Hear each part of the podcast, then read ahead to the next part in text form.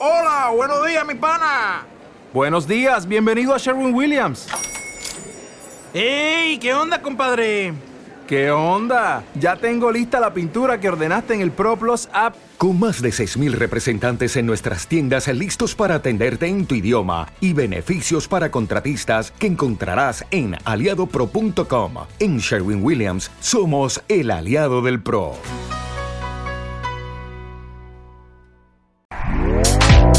Este podcast forma parte de Evox Originals.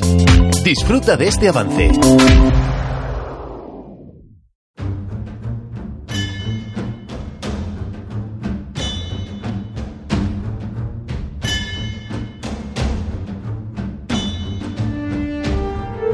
Muy buenas tardes, amigas y amigos oyentes de Colectivo Burbuja. Os doy la bienvenida a un nuevo programa de debate directo. Hoy contamos con Carlos Ayué. Buenas tardes, Carlos. Hola, buenas tardes. Noches. Buenas noches ya. sí. Te contamos también con Carlos Arrabal. Buenas noches, Carlos. Buenas noches.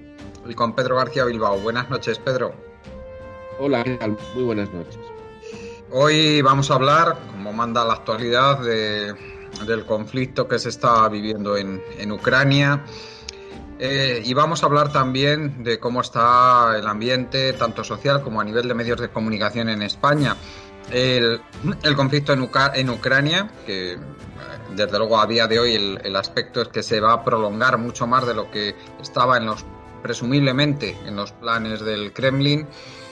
Y, también esa, vamos a hablar de las sanciones que hay, esas sanciones sobre Rusia y también eh, cómo, puede, cómo puede evolucionar el tema de las sanciones. Vamos a hablar también de- del tema de los envíos de armamento a Rusia y de cómo está el ejército ucraniano, como en qué situación se encuentran tanto el ejército ucraniano como el, ejército ruso.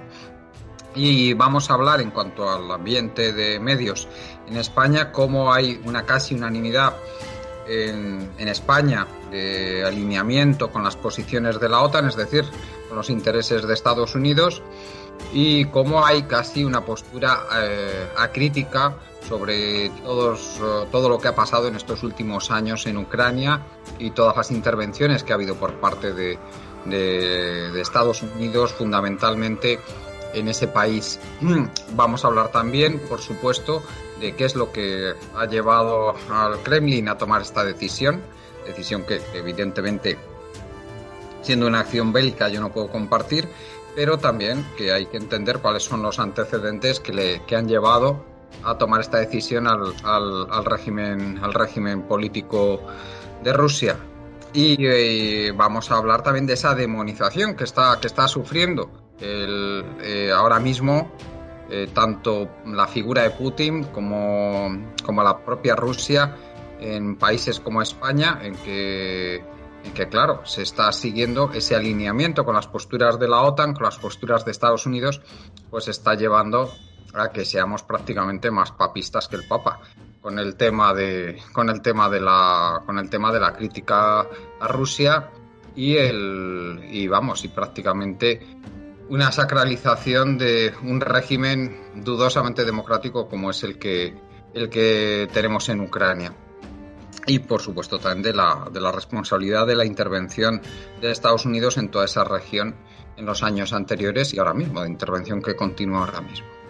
Pues sin más, vamos a empezar. A mí me gustaría, Carlos Ayué, que nos, que nos hicieras un breve resumen de cómo ves ahora mismo la situación allí en, en Ucrania.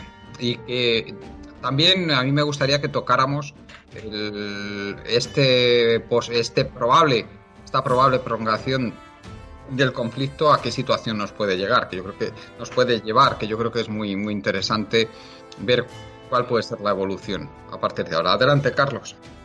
Bueno, la primera matización, si el conflicto acaba siendo bélico, pues lo que hay que analizar son las causas, porque claro, este pacifismo de no puede haber nunca una guerra, pues, pues- pues es que no es así.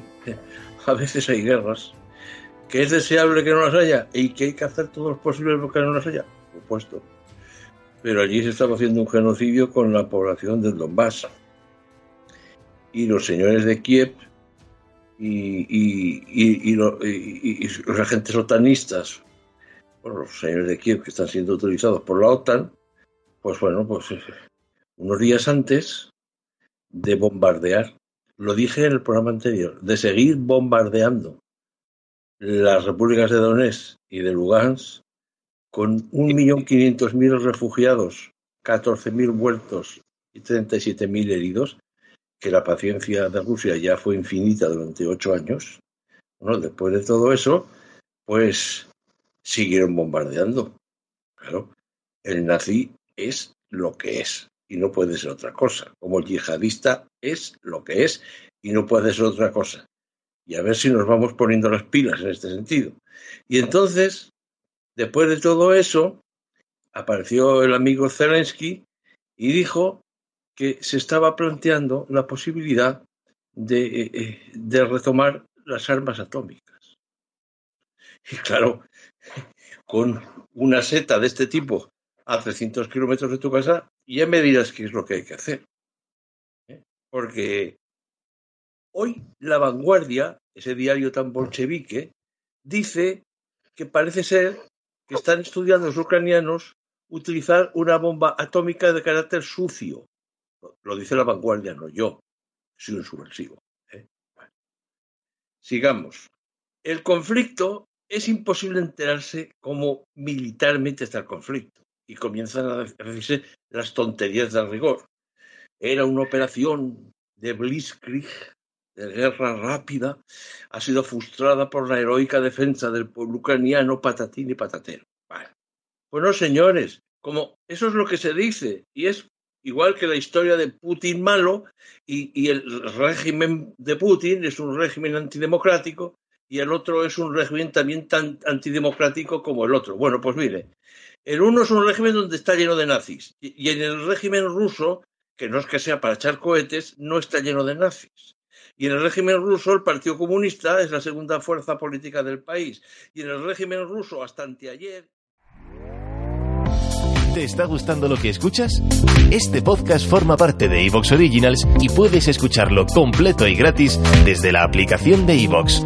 Instálala desde tu store y suscríbete a él para no perderte ningún episodio.